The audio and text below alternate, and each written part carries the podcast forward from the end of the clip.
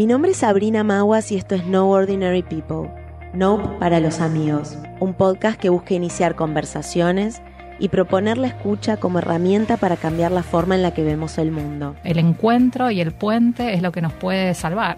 Es paradójico que ser uno mismo resulte tan complejo. Todo lo que uno hace acá, allá o donde fuese, derrama en el otro lugar. Tenés que tener la, disponibilidad para poder adaptarte a lo que se está presentando y tener el ingenio para pensar una idea creativa de cómo solucionarlo, básicamente. Estoy inmensamente agradecida por esta quinta temporada y la posibilidad de seguir entrevistando a estas mentes brillantes y compartiendo sus experiencias con ustedes.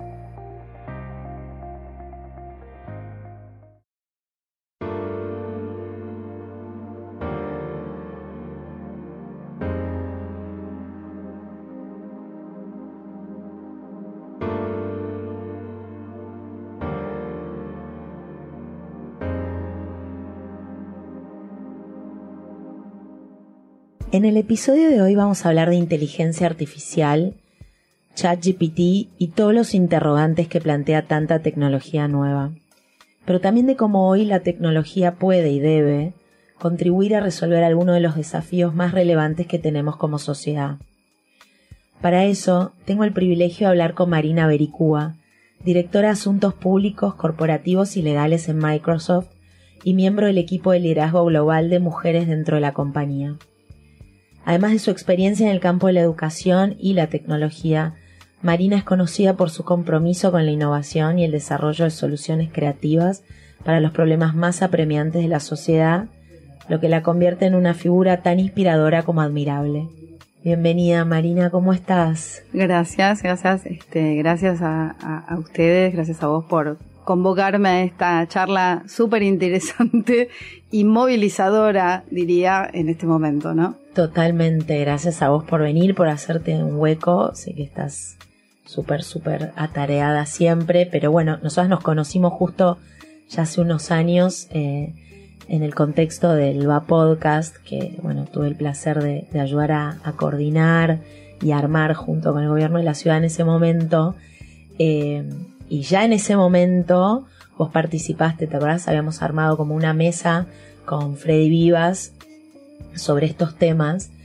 Eh, y bueno, la realidad es que de, hace dos años y medio ya creo a hoy, se avanzó un montón, o por lo menos creo que para el común de la gente, ¿no? O estamos como, nos sentimos todos más cerca de estos conceptos como los que decía inteligencia artificial. Bueno, el chat GPT, por lo menos a los ojos de la sociedad, surgió en este interín bueno, quería un poco que vos este, me ayudaras a reflexionar so sobre eso, pero no quería perder el, un poco el intuito de lo que es siempre esta entrevista, como arranco, que es preguntándole a mis entrevistadas qué querían ser cuando eras, eran chiquitas, para ver si después tenemos un, un full circle moment acá con vos también, que es lo que suele pasar. Bueno, eh, a ver, voy a decir algo que es, es como es cliché quizá para, para muchas eh, personas, pero yo quería ser astronauta. Eh, no, hasta ahora nadie. Nadie dicho. dijo que quería ser astronauta. yo supuse Bien. que. Eh, en las yo, películas lo veo, pero acá no me había pasado. No, yo, yo quería ser astronauta. Tiene que ver un poquitito con mi infancia. Eh, yo soy de Ushuaia, de Tierra del Fuego.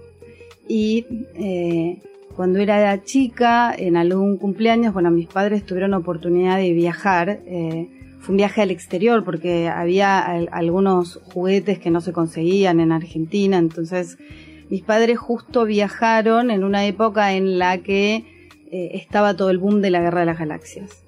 O sea, eran las, las películas sí. de la Guerra de las Galaxias, las películas originales, estoy diciendo. Así que hace mucho tiempo. Y en alguna instancia, en, en, en un viaje particular, eh, me trajeron naves de la Guerra de las Galaxias, los muñequitos, todo.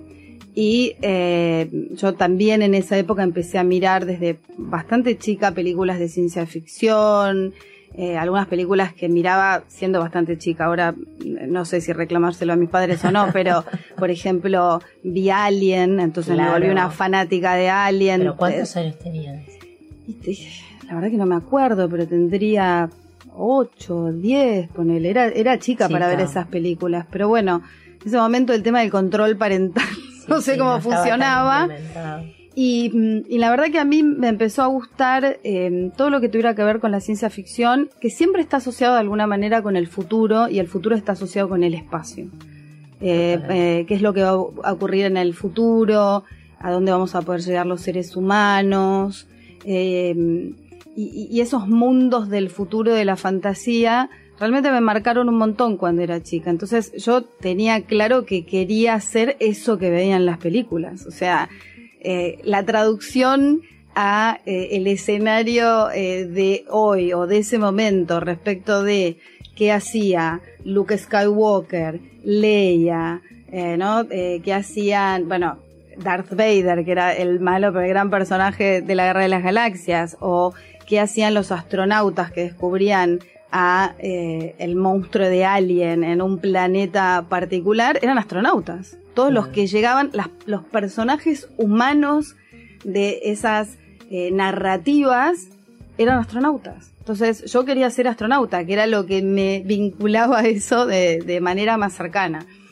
Y después una cosa que le pasa a las niñas, yo ahora que trabajo mucho los temas de eh, género y tecnología y cómo acercar a las niñas a las carreras tecnológicas y a las jóvenes y a las mujeres, eh, está comprobado que a partir de los 10, 11 años, 10, 11 años más o menos, las chicas empiezan a perder el interés en carreras técnicas, en la tecnología, porque empieza a ver algo que está como muy eh, cimentado en la sociedad, que es, eh, digamos, este tema de la selección respecto de las carreras, que no es algo, eh, digamos, no es algo, diría, consciente, pero en las escuelas, las, lo- los profesores, las profesoras, eh, sin darse cuenta, empieza a haber como una especie de mandato, una bajada. Eh, con lo cual, bueno, yo siendo del interior, terminé estudiando una carrera tradicional como la abogacía, eh, pero nunca abandoné ese, no le llamaría ni siquiera el lado B, yo creo que era mi lado A. No abandoné el lado A. eh, y después si quieres hacer el círculo, eh, creo que hoy volví, digamos, a donde había empezado y me siento un poco niña de nuevo. Qué fantástico. Contame cómo fue, cómo fuiste. Ok, estudiaste Derecho, finalmente te doblegaste al sistema, pero cómo fuiste hallando tu camino, porque no sos una abogada convencional, te has dedicado siempre además a la docencia y a, ¿no? a temas como muy, como lo que decía al principio, que atraviesan a la sociedad y que son pertinentes, no es que te dedicaste por ahí al, a defender a un cliente en particular, ¿no? Sino que lo mirás como con una mirada mucho más global. Sí, fue, eh, fueron muchos años, digo, el círculo fue un círculo con un diámetro, digo, grande, eh, porque empecé estudiando abogacía en la UBA, eh, Te viniste a Buenos Aires. me vine a Buenos Aires, como las- en ese momento no había universidades en Tierra del Fuego, ahora hay universidades Ahora hay. en Tierra del Fuego con carreras, pero en ese momento no. Vine a estudiar abogacía, eh, a vivir con mi abuela en ese momento, como hace mucha gente del interior.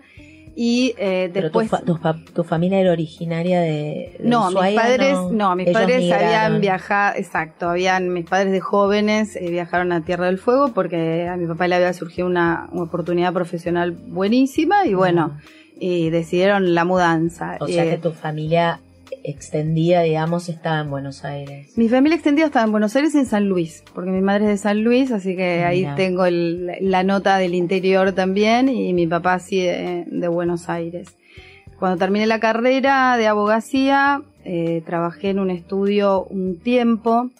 Hay una cosa que, que, que, que siempre hay como y pequeños hitos de, de cosas que se van dando y que cuando las ves todas juntas decís esto, eh, eh, acá hay una línea, acá hay algo que, que une todos estos puntos, pero eh, cuando estaba terminando, digamos, el último año de facultad, eh, en la universidad había un concurso de debate, que no había concursos de debate hasta ese momento. En Estados Unidos es muy común, pero en ese momento la UBA con las otras universidades armaron un concurso de debate. Y eh, yo participé con un amigo, porque era en, en- en- en, digamos, en pareja, y los temas que te- era un concurso de debate en el que uno tenía 15 minutos que defender una posición, 15 minutos que defender otra posición y 5 minutos de cierre. Y era contra otra pareja al principio de la De misma universidad. Ah, y después Los ibas ganadores. pasando con otras universidades. La conclusión es que con mi amigo, que somos muy amigos, y ganamos, eh, ganamos a las otras universidades, es- esa edición la ganamos, ganamos Sí. ese concurso. Pero los temas que se trataban, Eso te iba a preguntar. eh, el primer tema que tuvimos que discutir, uno de los temas que tuvimos que discutir, nos tuvimos que poner a estudiar sobre, de- sobre ciencia, en ese momento estaba toda la discusión de ¿En qué año eh, estamos hablando? 95 Ok. eh, de eh, el genoma humano y se quería patentar se quería patentar algo que de- los científicos desarrollaron que eran los marcadores los marcadores genéticos era lo que te permitía eh, te permitía identificar los cada gen de a qué correspondía cada gen Sí. eso con los años, hoy el genoma humano está todo mapeado, pero querían patentar esta herramienta que unos científicos habían desarrollado para identificar cada gen y a qué pertenecía cada gen, que hoy eso está hecho. Y era una discusión ética, vos podés patentar eso o no, es de la humanidad, Claro, ¿de quién es etcétera. la propiedad? ¿De quién es la propiedad? Nosotros teníamos que explicarle a un panel de abogados y de señoras y señoras y señores de una determinada edad que nunca habían visto jamás una cadena helicoidal, que es la cadena genética, cómo funcionaba la cadena genética, qué significaban estos marcadores. Y nosotros con mi amigo nos pusimos a, estudiar esos temas y leíamos revistas eh, en inglés, artículos que tenían que ver con la parte científica para poder, digamos, traducirlo a algo que se podía divulgar. Y a mí eso me pareció es- espectacular y me quedó súper grabado. Y ahora que lo pienso, entiendo por qué me quedó grabado. Porque había algo en mí que tenía que ver con lo científico, con la que evolución. fascinaba. Que me fascinaba. Y que por más que fuera difícil, era algo que me interesaba. Después terminé trabajando en el estudio de uno de los señores eh, que estaban en ese panel de jurado que nos vino a ofrecer un trabajo cuando terminó todo esto. Ahora, a espera, los un dos. minuto. La temática la proponían los La proponía la concurso, universidad. Claro. La proponía la, universidad. que organizaba el concurso. Exacto. Y ahí había una profesora, porque yo ahora sé que- quién había, eh, que, que luego terminó siendo eh, una persona, digamos, eh, una referente en temas de biotecnología. De hecho, creó las cátedras de bioética dentro de la Universidad de Buenos Aires en Derecho, que era la que había plantado, Plantado la semilla de, bueno, ¿por qué no hacemos este tema, etcétera? Pero viste que la gente se junta, porque después terminamos trabajando con esta profesora un montón y teniendo una relación eh, de años que tenía que ver con lo académico. Empezamos a trabajar en este estudio, bueno, que era un estudio que hacía cosas más comerciales. eh, yo me terminé yendo a estudiar eh, afuera, a Estados Unidos, a hacer un máster en la Universidad de Columbia.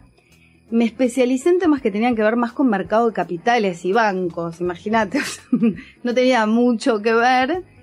Eh, Pero en ese momento lo elegiste porque te interesaba o pensabas, bueno, por ahí era más rentable, era No, una no. cosa medio estratégica.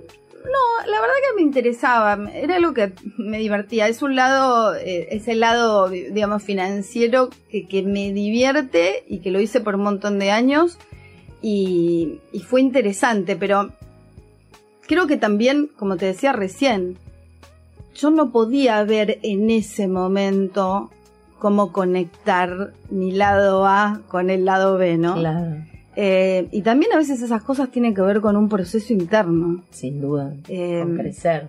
con crecer, con animarse, con levantar la mano, que hay un montón de cosas que tienen que ver, digo, también con ser, con ser mujer y con ciertos procesos que pasamos ciertas mujeres de determinada generación. Yo creo que las de ahora son diferentes, pero digo, Sí. ciertas generaciones tuvimos que hacer un proceso en Sin ese duda. sentido. Y después eh, trabajé muchos años en un estudio grande, pero haciendo temas financieros. Cu- Cuando vos, después de, terminar el máster, ¿te volviste o te quedaste un poco ahí trabajando? Mm, trabajé un año eh, y después volví porque tenía beca Fulbright. Igual. Y cuando tenés beca Fulbright, Sí, tenés que volver. tenés que volver por un tiempo. Y ya después trabajé acá ba- bastante en un estudio. Después trabajé en un banco bastante, tiempo largo viendo temas legales también. Y en un momento, eh, bueno, eso siempre lo cuento, yo empecé con, tratamientos de fertilidad. Yo siempre trabajé mucho, a mí siempre me gustó trabajar mucho y ahora le entendí y ahora no le tengo miedo y ahora lo abrazo con pasión, el trabajar mucho, me encanta. Y, y esa persona soy yo. Pero en ese momento, eh, un doctor que, con el que estaba haciendo ciertos tratamientos de fertilidad me dijo, Marina, si vos seguís así, con este ritmo de vida, entre comillas, eh, nunca vas a quedar embarazada porque no Qué vas a estar... Bueno, yo en ese momento, después lo, lo entendí un montón de años después, pero en ese momento dije, Fue- fue- fue un- no, dije no, Tremendo. me tengo que bajar Claro. del mundo y me tengo que bajar del tren. Y tardé un año en bajarme del tren porque mi jefe me decía, bueno, pensalo, bueno, te damos cuatro meses de licencia, bueno, no querés trabajar en otro país. Yo Que además decía, seguramente eran todos varones alrededor tuyo o no en la compañía en la que estabas. más o menos te No. diría, no, no, no, no, la verdad que estaba bastante, no, no, era, era bastante, eh, estaba bastante balanceado y de hecho mi jefe en ese momento que me dijo, bueno, tomate cuatro meses, etcétera, y no fue el que me dijo tenés que dejar, de hecho él me decía, sí, sí, pero podés el seguir, fue el médico. Eh, al contrario, yo creo que mi jefe lo entendió eh, y fue muy empático en el sentido de ponerme opciones sobre la Sí, mesa sí, que... además que te valoraba como, como profesional y no te quería perder. Exacto, y yo no supe verlo. Y yo creí que la gran liberación, porque eso lo sentí en ese momento, creí que la gran liberación era poder salir del mundo corporativo y tirarme al vacío, porque todo el mundo me decía, ¿qué vas a hacer? Y yo decía, no, nada. Me voy a tomar meses sabáticos para pensar qué voy a hacer en mi vida. Y yo estaba creída que era como, viste, la gran liberación, no la gran renu no la gran renuncia como la de Estados Unidos, digo, pero era como, no era una, yo no estaba renunciando a nada. Y años después, eh, cuando volví al mundo corporativo y contaba esta historia, un día contando esta historia, en, en un, en- también en, en- en una entrevista de un diario y que había otras mujeres de otras empresas contando, yo estaba contando esta historia y de pronto dije, acabo de tener, acabo de iluminarme, Claro. yo no me liberé nada, no fue una liberación. Respondí al mandato social, pero de. Y como yo soy un poco, viste, fui, siempre fui buena alumna, al mandato social le respondí a la perfección, no fue. Claro, era el, a era medias. tu modus operandi de responder a lo que se te pedía. Pero le respondí a la perfección al mandato social. Años Claro. después dije, ¿por qué tuve que renunciar a todo eso? No ¿Vos era ni- quedaste embarazada finalmente en Finalmente ese quedé momento? Sí. embarazada, pero lo que quiero contar es que al mes y medio empecé a trabajar en otro lugar, eh, en una universidad, porque un amigo mío que hoy es el rector de esa universidad y con quien fuimos a la universidad juntos, me dijo, ¿por qué no venís a dar clases ahora que tenés, volvés a tener tiempo? Porque yo había dejado de dar clases por un tiempo.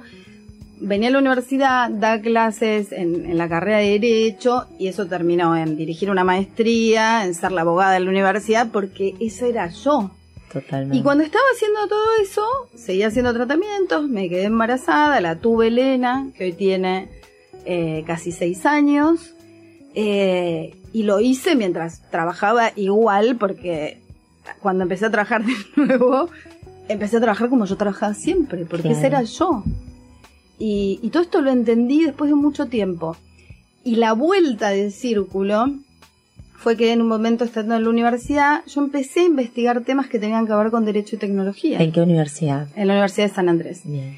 Eh, con derecho y tecnología. Entonces empecé, por ejemplo, a estudiar temas de blockchain, de cri- criptomonedas, eh, hablando con ingenieros que me decían blockchain es el sistema informático más complejo que existe. Y yo tratando de entender el tema de la cadena de bloques, sentando a ingenieros diciendo, explícame cómo funciona, y súper interesada, y por, por cuestiones de la vida, alguien me manda un mail pidiéndome referencias de otra persona a quien conozco mucho que trabaja en una compañía de tecnología para reemplazar a la persona que estaba en el puesto que yo tengo hoy.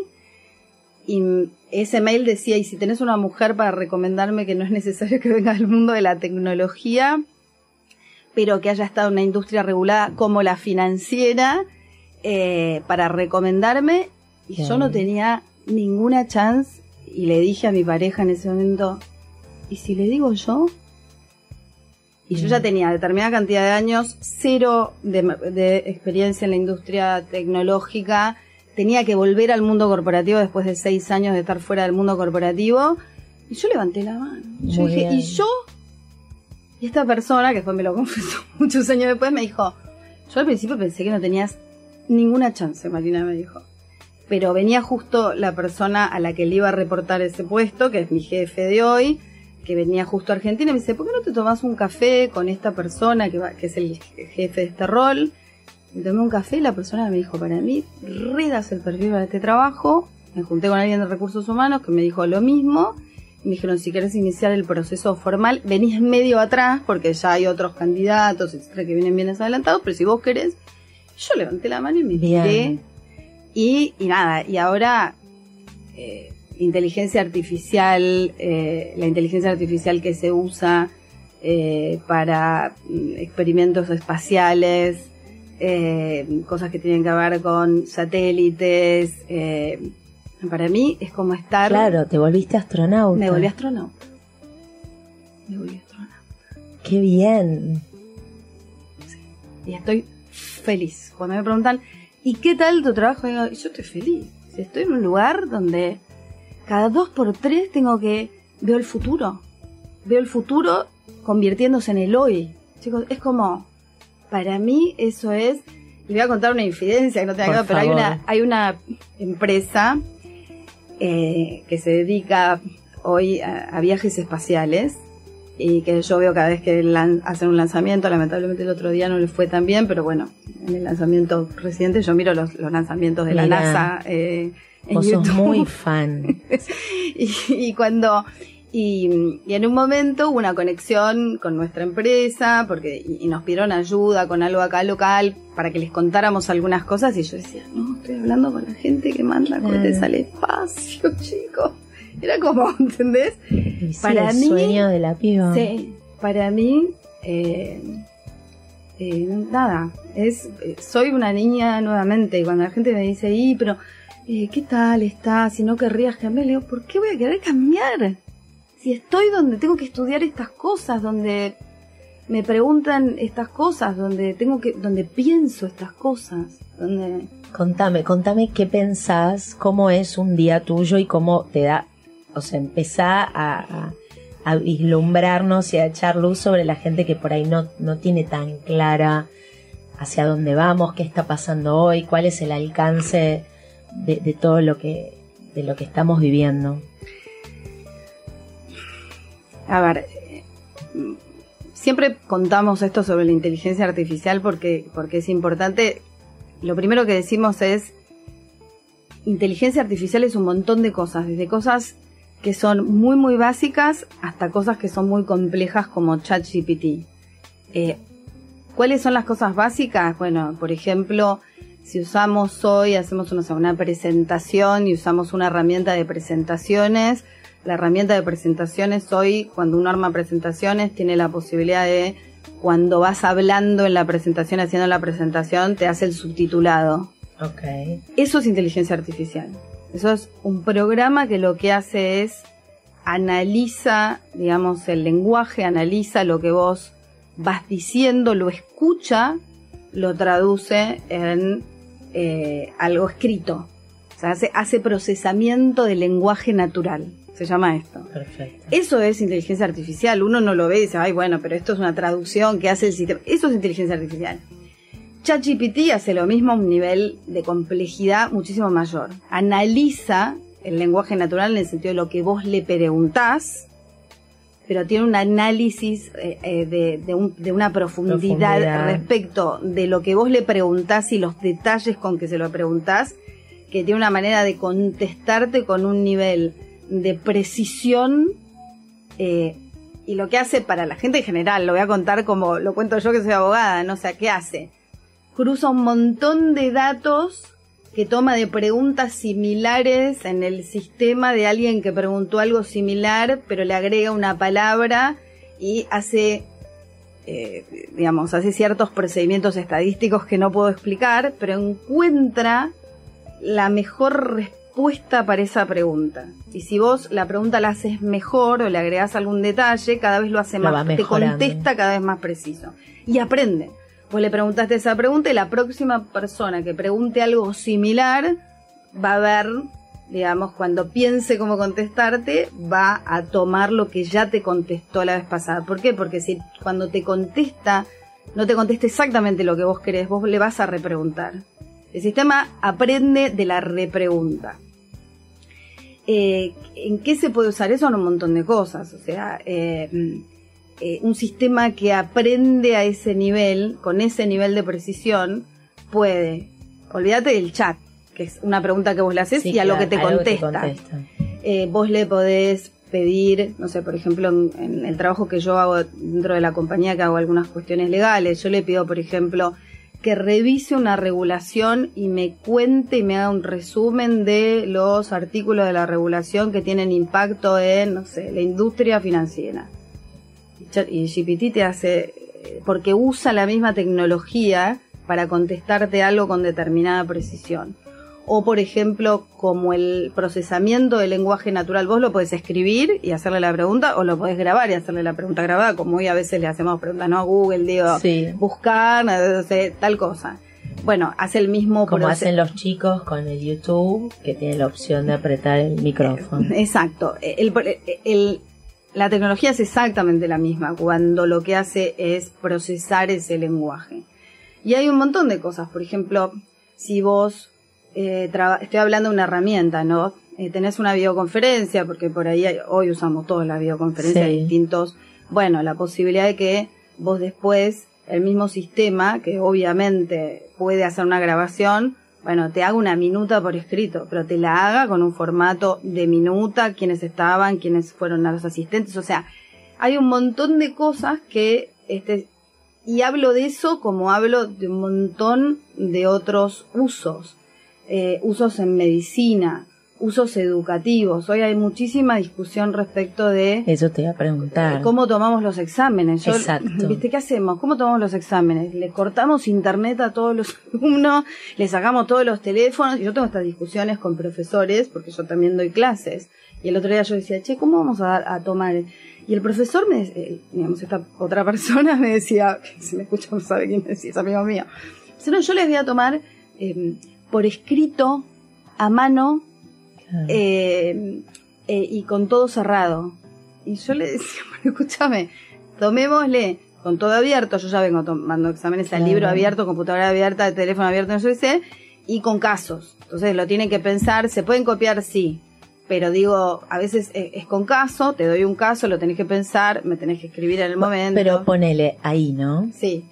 Sí, ya sé lo que me vas a preguntar. Bueno, si yo le pregunto el caso a ChatGPT Claro, con ¿qué ese nivel de precisión me puede contestar. Yo te diría que hoy, no quiere decir que mañana, hoy la tecnología no sé si está A para contestar a ese nivel ese caso. Pero te diría que llegó el momento de preguntar, y esto lo escuché el otro día, una educadora que la escuché en la radio. Ella dijo, una educadora que sabe, no como yo, que digamos habló por solamente dar clases, ella dijo, llegó el momento de cambiar la manera en que educamos. Porque en realidad nunca fue tan importante tener las respuestas, decía ella. Lo más importante era como hacer las preguntas. Y, y muchas veces los profesores, y yo solo veo porque yo, fui, soy profesora y, y veo eso, a veces es más fácil decir, bueno, le doy un examen a un chico, a una chica, que me conteste algo teórico, o sea, es mucho más fácil para nosotros porque no nos interpela. Claro. Pero la realidad es que hoy yo lo que le tendría que dar a alguien en el examen, decirle, bueno, mira, vos tenés que armar una pregunta, este es un caso, armame la pregunta que le harías a ChatGPT para que te conteste este caso. Y vos no podés armar la pregunta si vos no tenés contexto, si no sabés algo. Porque no es que yo le pregunto cualquier cosa a ChatGPT y me contesta exactamente. No, si yo no tengo no te idea, contesta nada. Claro, si vos no sabés por ahí lo que te contesta, te parece bárbaro porque está bien formulado, como decís vos. Pero es verdad que cuando uno sabe del tema, la realidad es que le tiene que seguir preguntando al chat para que a ver si sale ese dato que no le salió de una. Exacto. Es interesante lo que vos decís. Claro, ahora la, casi que la evaluación sobre si estás, sobre si sabes o no sabes de si estás en condiciones de hacer la pregunta de la manera más completa posible. Y, pero digo, aunque no estemos todavía ya, no sé si lo vas a tomar así el examen, sería interesante, ¿no? Pero digo, poniendo que hay una pregunta y que bueno, están los libros abiertos, la compu abierta, el chat disponible. Eh, digo, ¿hasta cuándo va a haber una diferencia realmente que, que sea como un aporte desde el humano? De bueno, realmente esta persona, mira, acá se nota su manera de razonar y esto es lo que me llamó la atención, porque como, o, lo que habla esta persona como, como bueno, ok, este está entendiendo o va a pasar, porque todavía estamos ¿no? evaluando a quienes todavía ni se recibieron ni tienen experiencia laboral. O sea, es solamente gente que se está formando, que puede ser, no sé, algunas más rápidas, otras menos rápidas, algunas con más inclinación hacia algo, pero aún no tienen experiencia. Como vos cuando te subiste ese, ese, ¿no? ese, ese concurso con tu compañero, que en ese momento ustedes habrán brillado porque hicieron todo un research, una investigación, pero después elaboraron una teoría de por qué una cosa u otra, digamos, se podía o no se podía patentar. Si hoy jóvenes que todavía no tienen ¿no? el expertise de haberlo vivido, digamos, de, lo que es el paso del tiempo y de haber vivido cosas, preguntan al chat o, sacan data de la computadora a ese nivel tan desmenuzado y analizado. ¿A dónde queda o cómo a dónde queda como la capacidad analítica o queda? No, no, es, no estoy no es un juicio de valor. Yo quiero entenderlo también porque me tengo tres hijos chicos que bueno, esto es lo que van a vivir en la escuela mi hijo de 12 ya no sé bien qué están haciendo los docentes, si les están prohibiendo o no prohibiendo utilizar, pero es un debate. Eh, quiero como tu reflexión sobre eso, o sea, ¿cómo hacemos para todavía percibir lo humano en la respuesta, ¿no? O en la producción de algún contenido. Es una pregunta a la que, para la que no tengo una respuesta, definitivamente. Creo que es lo que estamos discutiendo hoy, pero creo que lo tenemos que discutir porque lo que ah, y esto es una cosa que siempre pongo sobre la mesa y que tiene que ver un poquitito con esa con esa mirada que yo te contaba de, eh, de esa curiosidad que, que yo tengo a veces de tratar de entender cosas técnicas que las entiendo con todas mis limitaciones, porque hay cosas que no entiendo, pero que trato de entender. Yo creo que eh, es una discusión que tenemos que tener hoy y primero tenemos que entender de qué se trata. O sea, primero tenemos que discutir de, qué se trata la tecnología en realidad, porque la sensación que yo tengo es que a veces eh, discutimos estos temas, pero no entendemos de qué se trata. Totalmente. O sea, discutimos y decimos, bueno, esto... Como tantas cosas. Bueno, bueno, es que, bueno, pero para mí es un... Que, que está relacionado con, con, con cómo vivimos hoy, y de nuevo, como vos bien decís, no es un juicio de valor sobre cómo vivimos hoy, es cómo vivimos hoy. Pero quizás lo que tenemos que hacer es parar un segundo y, entender de qué se trata la tecnología. Como te decía recién, o sea, la tecnología sirve, esta tecnología sirve para un montón de cosas que están buenísimas. Y si vos le pedís una receta, te va a alargar una receta que está buenísima y te va a dar buenas sugerencias. Pero hay que preguntarse, ¿la tecnología está para contestar un caso que le doy y me lo va a contestar como yo después de leer los libros y tener experiencia lo voy a contestar? Probablemente no, probablemente no. ¿Quiere decir que la tecnología no va a estar en esa situación en unos años? Probablemente sí, pero tenemos un... Este es el momento de discutir qué es lo que queremos respecto de la tecnología, cómo lo queremos.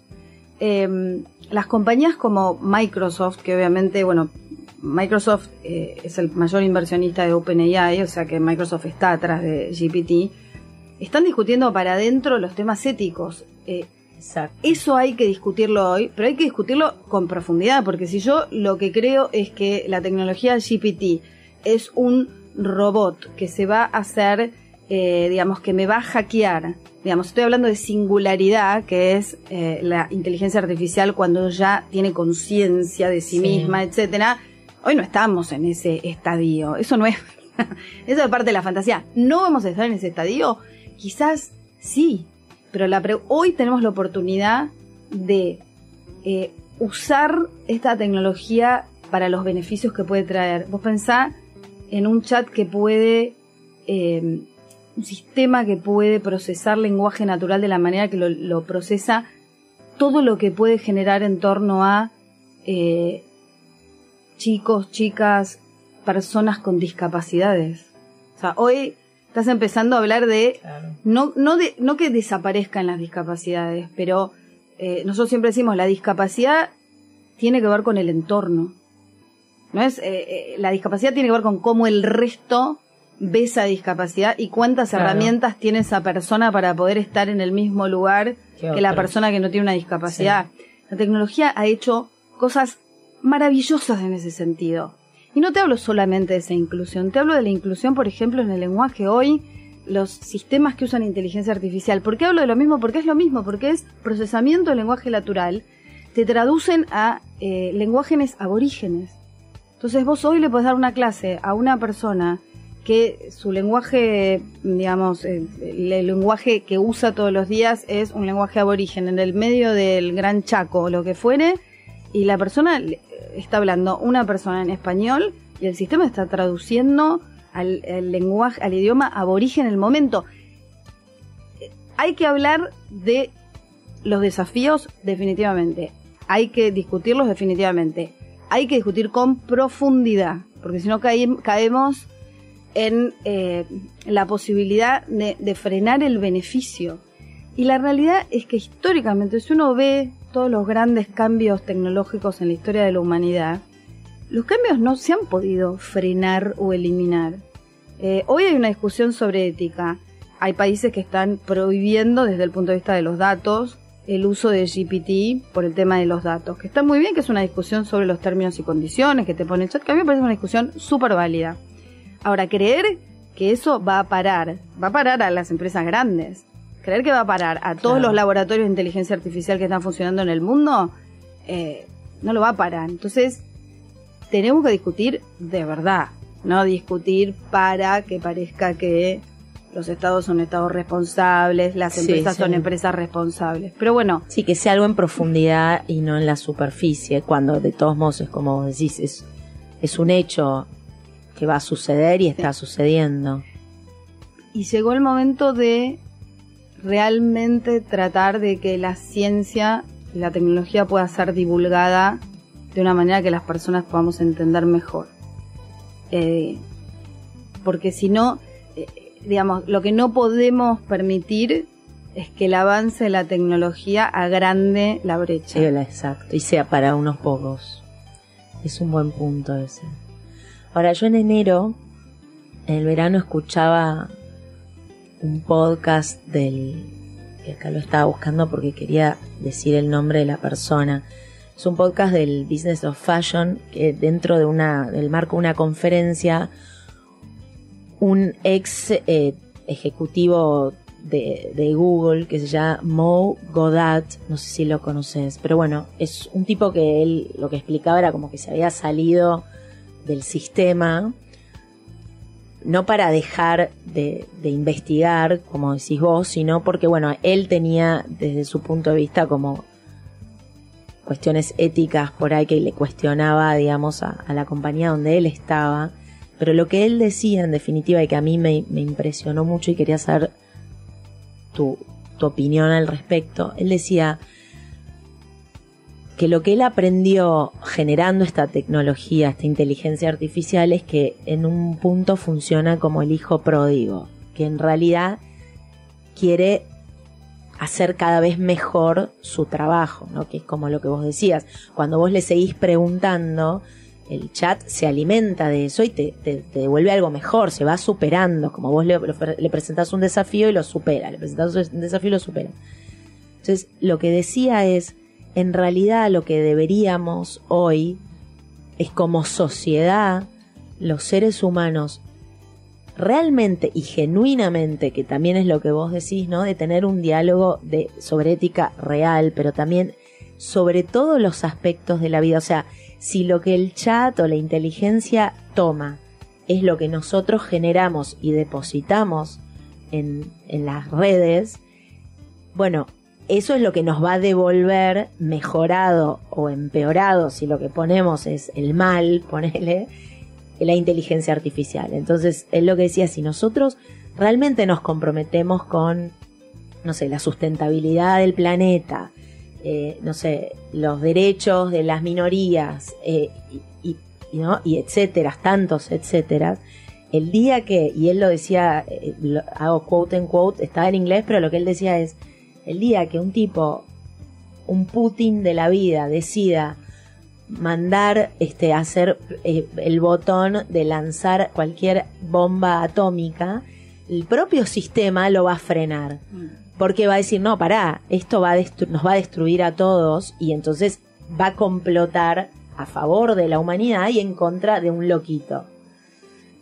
Que me pareció como, wow, como de ciencia ficción y estoy desde enero dando vueltas con esto y a cada persona más o menos idónea y no como lo cuento porque pero a mí esto me, me, me voló la cabeza y siento que, que ahora el compromiso digo siempre lo existió pero viendo tan concreta no la, la, la revolución de la inteligencia y de las máquinas y de la tecnología hay una responsabilidad enorme desde el punto de vista del ser humano. No es bueno ni de ahora ya no puedo hacer nada. No. Mandan las máquinas. No, no, esa es una visión también de, de, digamos, me corro, me corro de la responsabilidad. Totalmente, que, me lavo las manos. Me lavo las manos. a ver, eh, eh, esto tiene que ver con la prohibición absoluta. Yo prohíbo todo y de esa manera no me tengo que poner a estudiar, no tengo que hacerme responsable de lo que me toca a mí, de lo que me toca como empresa, de lo que me toca como Estado. Esa es una posición... Eh, necia. Eh, no sé si necia, pero hay algo en esa posición que es una que es fantasiosa, porque encima el mundo sigue avanzando por otro lado, entonces tampoco estamos logrando lo que queremos lograr. Y sí hay un tema de responsabilidad, porque esto de los de, la, de, las, de los sistemas que, que además eh, replican eh, vos decías la maldad, replican el sesgo, replican lo que somos los humanos y la, parte que queremos cambiar y que no es la mejor parte que tenemos los seres humanos. Bueno, sí, estos sistemas aprenden de los seres humanos. Entonces, aprenden de nuestros sesgos. Y yo, alguien me decía, bueno, los sesgos de los sistemas de inteligencia artificial. Digo, los sesgos de sistemas de inteligencia artificial son los sesgos que vienen de la sociedad y del mundo físico, no del mundo virtual. Capaz que si nos ponemos a discutir los sesgos en el mundo virtual, podemos eliminar los sesgos en el mundo físico, porque en el mundo físico eh, los tenemos a los sesgos y tenemos una oportunidad de discutir algo. Yo creo que em, quiero, quiero, no, me acuerdo el autor y, es un desastre que no me acuerdo el autor, pero hay un libro que acabo de leer que se llama Clara y el Sol. Clara and the Sun es de un, em, de un autor japonés y es la historia de una inteligencia artificial que eh, está en un robot. Kazuo Ishiguro. Exacto, Kazuo Ishiguro. Y cuenta, digamos, es una inteligencia artificial que conforme va pasando, digamos, es, un robot de, que acompaña una chica, o sea, son robots acompañantes, y hay cierto viaje de esta inteligencia artificial que es clara, eh, sobre, digamos, el tema de conciencia, de la protección del ser humano, de cómo ve su propia Em, su propia vida, su propio objetivo, etc. Y es súper interesante em, porque cuando terminé de leer el libro realmente plantea una inteligencia artificial em, que, tiene sus desafíos, pero que en el fondo es eh, una inteligencia artificial que, que, lo que quiere es cumplir su objetivo, que es acompañar a esta chica y al final de, su vida, porque las es, es, un robot y, que tiene cierto tiempo de uso, como todas las máquinas, em, no, hay nada. Es como percibe su relación con el mundo y con las personas y hasta cierta relación con, eh, con su creador o su creadora, que no son los seres humanos, Clara se alimenta por luz solar, entonces tiene una relación con el sol como la relación que tenemos huma- eh, los humanos con los dioses o con Mira. los diferentes. Es súper interesante porque, Claro, humaniza. porque plantea que, que en realidad no sabemos cómo va a ser. Entonces, lo que tenemos que discutir es, hoy es cómo queremos que sea. Y esa discusión tiene que ser una discusión desde un lugar... eh, de- de- de- no puede ser desde el terror, no puede ser desde el miedo, porque cuando uno tiene miedo no discute, no investiga, no, Sí, se paraliza. se paraliza. Y hoy los seres humanos tenemos una oportunidad y una re- esto que dijiste vos, una responsabilidad. Y tenemos una responsabilidad para las generaciones que vienen, porque yo lo veo con mi hija y vos lo ves. Totalmente. Exacto. Que vos, que eso no lo vamos a poder parar. Está ocurriendo de manera paralela. Y creer que generaciones como las nuestras lo van a poder parar. No, la responsabilidad que tenemos es de entenderlo, de investigarlo y de demandar de los reguladores, de los gobiernos y de las empresas una discusión seria sobre esto. Eh, y yo creo que las grandes em- y, y las grandes empresas están discutiendo esto para adentro porque Eso te no es sustentable si no discutimos esto. ¿Hay espacio, Sí, hay para, espacio. para discutir esto? ¿O- Eh, ¿O, hay como yo- posiciones muy... No, no, yo hablo de, yo hablo de, Verticales. no, yo hablo de, eh, de- de- a ver, yo puedo hablar de la historia de Microsoft. Hace 7, 8 años Microsoft empezó a tener procesos internos de revisión de los proyectos de inteligencia artificial y se equivocó en algunas cosas y volvió para atrás con algunas cosas, por ejemplo lo que es reconocimiento facial. Eh, en un momento decidió, dijo, no, reconocimiento facial, nosotros no vendemos reconocimiento facial a gobiernos, fuerzas de seguridad, etcétera, no lo vamos a hacer. Es un uso prohibido para los proyectos de inteligencia artificial que desarrolla Microsoft. Otro uso prohibido hoy es eh, la, la lectura, eh, reconocimiento facial para la lectura de emociones y la traducción en, en datos y uso de esos datos para todo lo que se te pueda ocurrir. Y por supuesto que es un aprendizaje. Y esos otras compañías sí lo hacen. la realidad es que todo- todos estos marcos están eh, fundamentados en principios, que son los principios de transparencia, de equidad, ciertos principios generales que vienen de organizaciones internacionales que dan guía como UNESCO, como la. OECD, y después las empresas para adentro tienen que operacionalizar eso. Nosotros tenemos un marco que lo lleva al día a día del proyecto. Eh, el grupo que está armando un proyecto de inteligencia artificial, qué es lo que tiene que revisar, cuál va a ser el uso y todo lo que y todas las herramientas que tienen que usar. Por ejemplo, nosotros tenemos un modelo de evaluación de impacto que el grupo que está haciendo el proyecto tiene que eh, realizar una evaluación de impacto. Si le da determinado resultado, tiene que ir a una oficina de inteligencia artificial responsable donde hay abogados, ingenieros, ingenieras, etcétera, que le pueden el frenar el proyecto Claro. pero está opera- eh, operacionalizado. Le tomó ocho años a Microsoft hacer esto.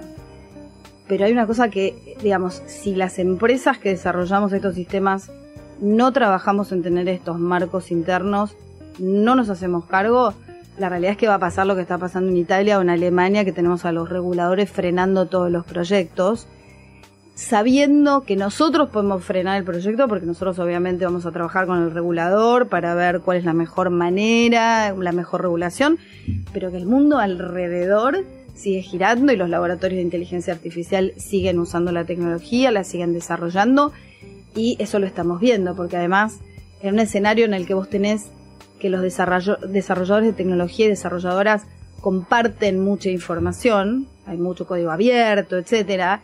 La realidad es que las empresas grandes podemos, digamos, podemos establecer reglas para nosotros, pero también tenés otras empresas más chicas y la importancia de la discusión tiene que ver con que también todo el mundo, no solamente los reguladores, estemos todos y todas las empresas también mirando para que las empresas más chicas que por ahí usan tecnología nuestra, de las cuales nosotros somos proveedores, Claro. son parte de nuestros ecosistemas, también eh, usen estos marcos éticos para sus proyectos. Pero tiene que haber una discusión real, profunda, verdadera y tiene que ser una discusión que no sea solo una discusión de abogados y abogadas, porque este es un temón. Y, los, y quienes hacen las regulaciones tienen que entender los temas técnicos. No digo convertirte en una ingeniera en inteligencia artificial, pero tenés que entender algo, tenés que entender si lo que estás diciendo en la regulación es algo que técnicamente es posible o no. Porque si no haces, como tantas las regulaciones, regulaciones que no tienen ningún sentido y que no van a tener ninguna aplicabilidad. ¿Cuáles son los estados que vos sabés que por lo menos tienen como una visión seria o que lo, que, que lo encaran y arman comisiones serias al respecto? Pues se me ocurren, no sé, viste, los países como mucho más desarrollados, más chiquitos, por ahí tendrán como un approach un poco más Bueno, la- parecido a lo que vos decís. Sí, yo creo que, digamos, hoy hay una discusión súper eh, importante y profunda en Europa sobre el tema. Eh, hay una discusión en, en Estados Unidos eh, sobre este tema. eh, de hecho, hay, digamos, digo, hay estados en Estados Unidos que tienen prohibido el uso de inteligencia artificial para determinados usos. Eh, con lo cual es una hoy es una discusión Sí, bueno, global. Estados Unidos igual tiene estados que todavía permiten el uso de Bueno, armas. bueno, claro. no vamos, digo, No, no, por eso se me ocurría que digo, cuanto más chiquito y Eh, los países y- nórdicos Claro, los países eh, nórdicos los países nórdicos tienen una mirada eh, sobre la tecnología muy diría yo razonable eh, creo que, que esos son los países pero te diría que la discusión sobre inteligencia artificial aunque en la comunidad económica europea hay una discusión es una discusión que está muy en ciernes. Yo he escuchado grupos que trabajan en regulaciones y escucho abogados hablando de leyes, no, eh, digamos, y las discusiones que escucho son discusiones superficiales. O sea, nadie se pone, cuando hablan de el- la transparencia del algoritmo, todavía no escucho que alguien explique qué es la transparencia del algoritmo, si es Pero posible, no porque ni- posible. Ni, lo sa- ni saben Yo lo creo que, que, es. no, que creo que Claro. creo que es un mundo en el que todo el tiempo nos pasan cosas y a veces decimos, bueno, digo, está bueno porque el chat GPT le podés- también te lo puedes usar para aprender.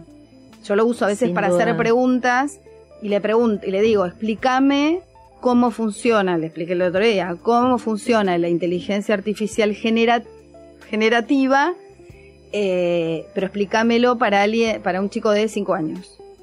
Y te lo te- y te lo explica. Hay algunas partes que hay que hacerle repregunta porque te, te explica cómo usa, eh, te explica cómo usa estadística y tenés como que repreguntar qué quiere decir ¿Qué eso de quiere estadística, eso? pero vos podés aprender con eso. Eh, y yo creo que todavía hoy lo que yo siento en tecnología es algo que no pasa solo con esta tecnología. Hoy es una discusión porque estamos en un momento de inflexión, pero pasa con todas las tecnologías y viene pasando de antes, que es que los abogados, que somos los que armamos las leyes y todo, seguimos discutiendo sobre temas que no terminamos de entender. Y es un problema. Qué interesante, una bomba tiraste. pero me gusta, pero eh, y tendrían que ser cuerpos, digamos, eh, letrados de distintas áreas a tener debates profundos, pero sobre todo también lo que me parece que, digo, cada vez más, porque son temas que, que, que ultrapasan las fronteras, ¿no? Entonces, digo, desde que empezó, bueno, la Unión, la Comunidad Europea, que pensamos en el Mercosur, digo, todavía Mercosur no sé muy bien para qué nos sirve ponerle, pero digo, ahora hay que, este tipo de discusiones no tiene sentido tampoco solo tenerlas puertas adentro, porque las fronteras con, con la tecnología ya no existen hace décadas, con lo cual también yo siento que hay como un delay de las leyes en general, eh, ¿no? Para, para, para afrontar y tal vez es como una manera de, como el avestruz que mete, viste, la cabeza dentro de la tierra y es lo que vos decís, o sea, cerrás la persiana, tapás los ojos, prohibís, pero es una cosa, es, es ridículo prohibir, porque tenemos justamente que entender y tener finalmente un debate como humanidad, parece tal vez una cosa muy eh, cliché o, demasiado pedir, pero me parece que es amerita el momento que estamos viviendo, ¿no? Y, y, no tenerle, o sea, y, la realidad es que no hay que tenerle miedo a la regulación, ¿eh? O sea, las empresas grandes de tecnología, yo puedo hablar por Microsoft, no puedo hablar por las otras, pero Microsoft no le tenemos miedo a la regulación, al contrario, porque nosotros decimos, si, si hay una regulación, eso permite algún tipo de discusión. Y, el, y la discusión permite establecer eh, cuáles son los límites y a una compañía como Microsoft le permite trabajar dentro, Dentro de esos límites marco. y de un marco. Eh, pero yo a veces lo que me asusta a mí, no, a nosotros no nos asusta nada la regulación, al contrario, lo que nos asusta es la regulación que tiene que ver más con la prohibición que regular Sí, claro, en porque sí en una realidad la, la regulación que está salida de, de gente que no está sabiendo qué es lo que está, sobre qué está regulando, ese es el problema clave.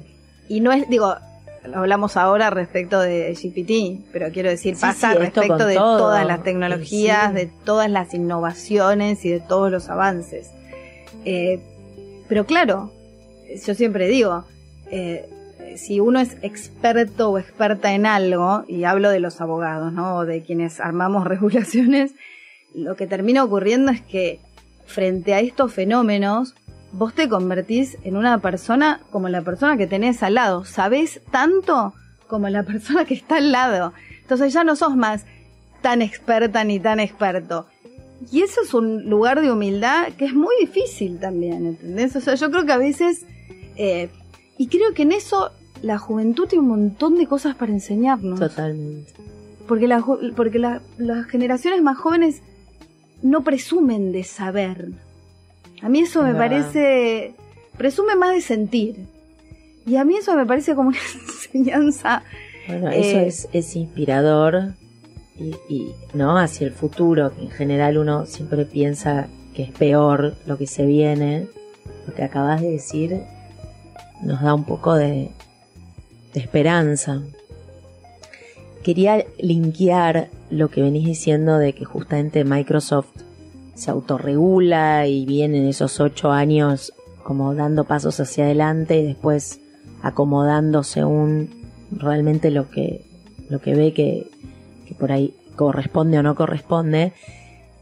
Que, que expliques, que me expliques y expliques a todos los que estamos escuchando esta otra área en la que vos también sos miembro y formás parte de este equipo de liderazgo global de mujeres dentro de la compañía, saber si hay otros, otros grupos de minorías también dentro de la compañía, me parece súper interesante y quería entender el alcance y qué hacen. Entiendo que si es global es que funciona en distintos países. Contame, por favor. Eh, dentro de Microsoft tenemos grupos que llamamos ERG, que son grupos eh, de empleados y empleadas de Microsoft que eh, no tienen ninguna, no tiene nada que ver con las jerarquías dentro de la compañía ni con los roles dentro de la compañía. Son eh, grupos que operan a nivel global, que tienen capítulos en los diferentes países, en los países donde hay un interés de que haya un capítulo. Y los grupos que podemos mencionar, por ejemplo, son, bueno, Mujeres en Microsoft es uno, otro es eh, eh, GLIM, que es eh, todo el grupo de la comunidad LGBTQ+, después, eh, por ejemplo, este, el grupo de, eh, de aborígenes o y- y- a grupos indígenas, Como comunidades autóctonas. comunidades au- autóctonas, personas que pueden tener, digamos, eh, ascendencia abo- aborígena o, o indígena.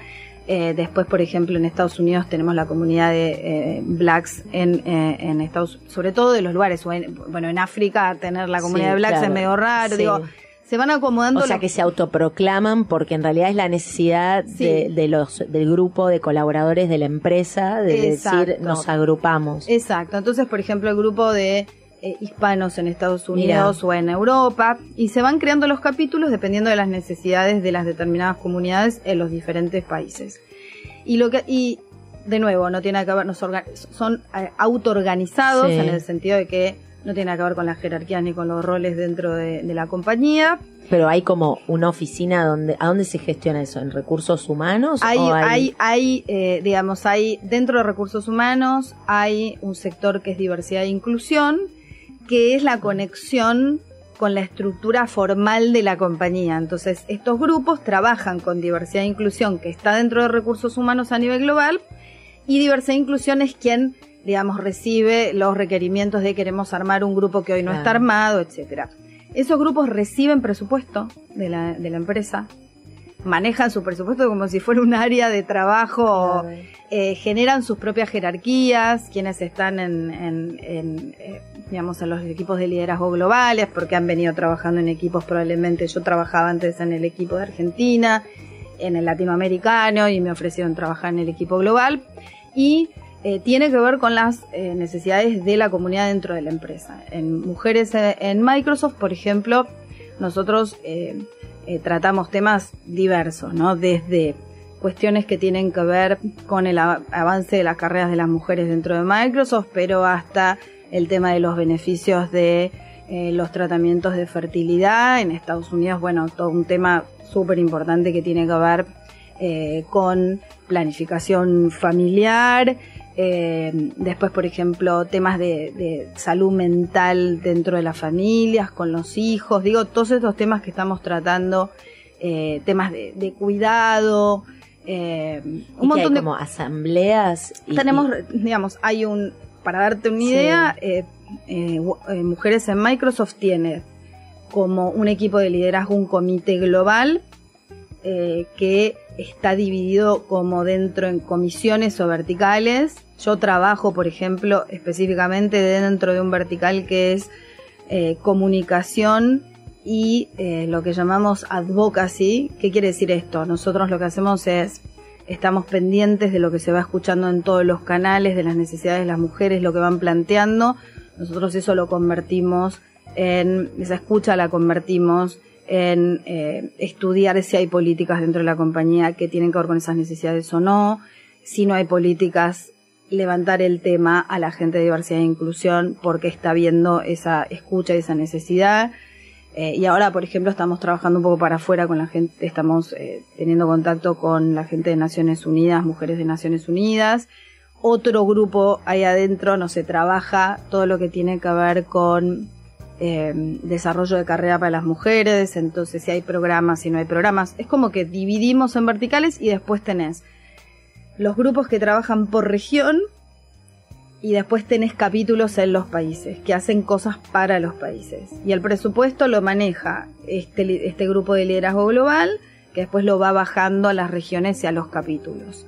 Y trabajan como si fueran con proyectos, o sea, se establecen cada año objetivos a nivel global, a nivel regional y a nivel de los capítulos. Eh, hay presupuesto para cumplir esos objetivos. Eh, y bueno, haces desde cursos hasta traes gente para hablar, hasta... Ahora, todos te- esos son beneficios para mujeres que ya son parte de la compañía. O que no son parte de la compañía porque también trabajamos para fuera de la compañía. Ah, ok. Esa Tra- era una pregunta. Sí, trabajamos en, por ejemplo, nosotros eh, hacemos eh, al- algunas, hacemos un montón de actividades que tienen que ver con atraer eh, chicas al, al mundo de la tecnología, con unos programas que se llaman DigiGirls y eso los trabajamos en todo el mundo. Eh, trabajamos en eh, progra- digamos, recursos humanos trabaja el tema de re- reclutamiento, tiene métricas recursos humanos para reclutar eh, mujeres, eso son métricas establecidas Eso por la en compañía. esos- ¿Cuántos años hace que estás en Microsoft? Cuatro años. Cuatro. En esos cuatro años vos viste que como cambió muchísimo o ya entraste y había mucho avanzado. Yo entré y ya había mucho avanzado. Eh, por ejemplo, para darte una idea, en el directorio de Argentina, desde que yo entré éramos mitad y mitad mujeres y varones, desde siempre. Eh, quizá te diría que lo más difícil es atraer mujeres técnicas. Ese es como el Sí, gran porque no, desafío. no estudian eso, que es un poco lo que hablabas al principio, ¿no? Hay como una bajada.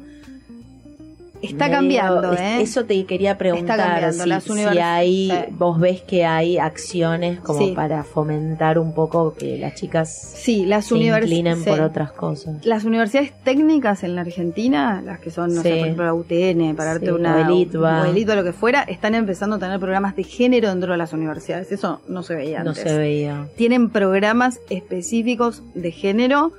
¿Y qué hacen? ¿Van a buscar a las chicas a eh, secundarios? van a, va- hacen actividades para las chicas, hacen actividades dentro de las mismas universidades para que quienes están estudiando No dejen. abandonen, no dejen, porque ese es el otro tema. O sea, vos tenés la atracción, pero después tenés que mantenerlas y después cuando salen de la universidad tenés que generar Asegurar el salto. tomen, exacto. Que no es que hoy te diría que hay un montón de oportunidades para mujeres, porque es- digamos, porque esto es permeó en un montón de lugares y hay un montón de oportunidades. Hoy está difícil eh, encontrar. Entonces, cuando le decimos hay que atraer mujeres al mundo de la tecnología y al mundo de la ciencia y la técnica, es porque además hoy hay muchísimas oportunidades Claro, Eh, no tienen eh, a quién tomar. y no hay que quién tomar y, y bueno, y después podemos discutir un tema de, digamos, la- podríamos discutir eh, el tema de las acciones afirmativas dentro de las compañías o en el Estado, esa es otra discusión, pero la realidad es que hoy hay muchas oportunidades y hay otra realidad. Cuando la tecnología eh, o cuando las pandemias, hablemos de cualquier fenómeno Sí. que puede generar, eh, digamos, digo desempleo en el sentido de un momento en el que hay un desempleo y después la necesidad de un reskilling para poder tener otro empleo, que sea Sí. el empleo que, digamos, los que están abiertos hoy, que el mundo de la tecnología tiene un montón de empleos sin cubrir. Eh, generalmente las brechas eh, se ensanchan eh, para las mujeres. Entonces, cuando hay un fenómeno que genera una brecha laboral, la brecha, el impacto es mayor en las mujeres que en los hombres. Pasó en la pandemia, pasa en... eh, Pero eso es porque son las que tienen que volver a casa. Sí. Sí, y, y hay, y hay algo que yo siempre lo, lo- lo digo, y lo digo porque por ahí alguien podría decir, bueno, una mujer en un determinado puesto ejecutivo, quiero decir, y, y lo, lo digo por mí, pero yo lo veo también.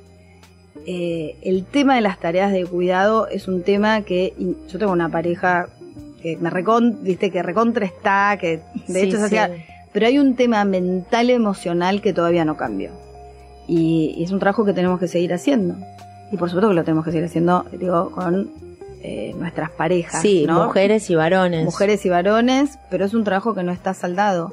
Y, y digo, si a un nivel, digo, como determinado nivel en el que, no sé, esas cuestiones obviamente ya están discutidas, porque digo, una mujer tiene determinado trabajo también porque su pareja probablemente ap- apoyó que Sí, sí, que tuviera ese camino ahí. de carrera. Sí, es un trabajo en imagínate, equipo. claro. imagínate para mujeres que, que, que no están ahí, que, que, que- Sí, son siglos contra los Sí. que hay que, digamos, luchar y rebobinar. Y muchas mujeres que todavía no, no, no- no se sienten listas, tal vez ni ellas, para, para entender eso y, y, y buscar una carrera profesional eh, sin sentir que estén están descuidando sus casas o sus hijos.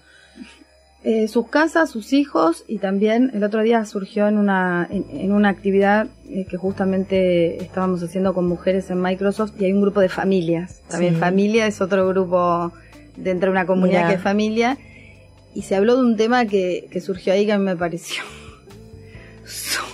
fue una fue como una cosa que no se muy fuerte que, que, que surgió es el tema del abuso emocional. Y vos hablabas recién de la mujer que está preparada claro. para y, y- y temas de abuso emocional que está relacionado con el tema de las microagresiones que también se dan a nivel laboral, pero Pero ese Eh, grupo de familia que es uno que aquí dice, o sea, miembros del- de, Microsoft que, que dicen quieren nosotros somos de hablar- familias y queremos hablar de y queremos pero no es que manejar- la familia trabaja, o No, sea, no, no, no, no, marido son- y mujer o parejas, digamos, no trabajan juntas, no, necesariamente. No, necesariamente. Son los temas que se tocan, son los que suceden. Y sí, y, y creo que eh, eh, hay un montón de cosas que podemos hacer para el avance de la carrera de las mujeres. claro. Eh, hay un montón y, y también hay que ser, por ejemplo, en, en otros lugares, no en Argentina, pero en otros lugares, nosotros vemos que las mujeres eh, que son más técnicas y que trabajan en grupos técnicos eh, realmente están sufriendo, o sea, no, lo vemos en otros ámbitos, ¿no? Dentro de las mismas compañías, pero dentro de grupos técnicos todavía si- sigue habiendo un montón de temas respecto de cómo se trata a la mujer, de incluirla. Qué espanto. eh, Dentro del ámbito laboral, Sí. Dentro del hábito laboral.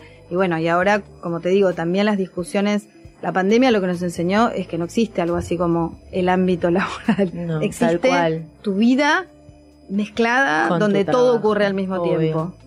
Eh, y por lo tanto, si vos sufrís una situación en tu casa o tus hijos sufren una situación, en el ámbito doméstico, olvídate que eso, o sea, eh, y sobre todo porque... Sí, sí, te afecta a todo. Todo. Y sobre todo para las mujeres, ¿no? Porque no estam- estamos acostumbradas a que, a que eso sea así.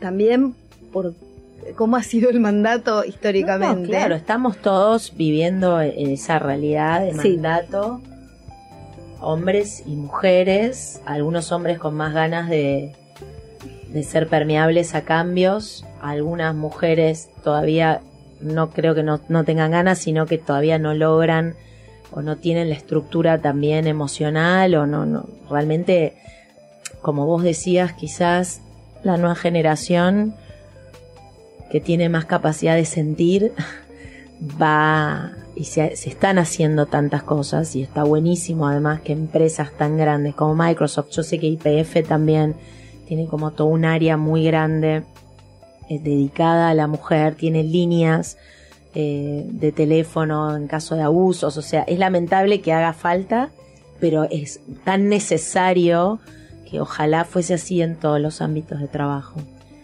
Marina, la verdad, un privilegio, un placer. Millón de gracias. Podría quedarme horas hablando. No, gracias, gracias a vos por la invitación y, nada, a mí me encanta y me encanta también la manera en que, que encarás estas entrevistas porque tiene que ver un poco con lo que decíamos recién, ¿no? O sea, las personas somos un todo. Eh, Y yo ya te veo dentro de poco llegando, no sé, a Marte. Alguna de esas vas- ya te vamos a ver. Avisá, por favor, cuando te embarques. Mira, el otro día estaba viendo una, un documental eh, que es como el documental eh, que filma como William Shatner, que es el actor que hacía de capitán en eh, Viaje a las Estrellas. Sí. Eh, bueno, eh, y, lo- eh, ama- eh, digamos, Blue Origin, que es la compañía de, de Jeff Bezos, lo llevaron al espacio y volvió a los 90 años y filmaron todo en el documental. Y yo decía, bueno, todavía tengo una Tenés oportunidad. Obviamente. Tengo una no me oportunidad. cabe ninguna duda que lo vas a hacer. Gracias. No, gracias a vos.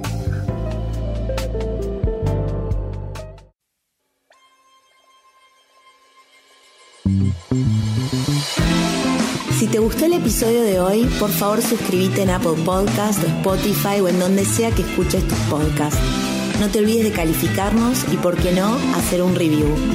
Soy Sabrina Maguas y estuviste escuchando No Ordinary People.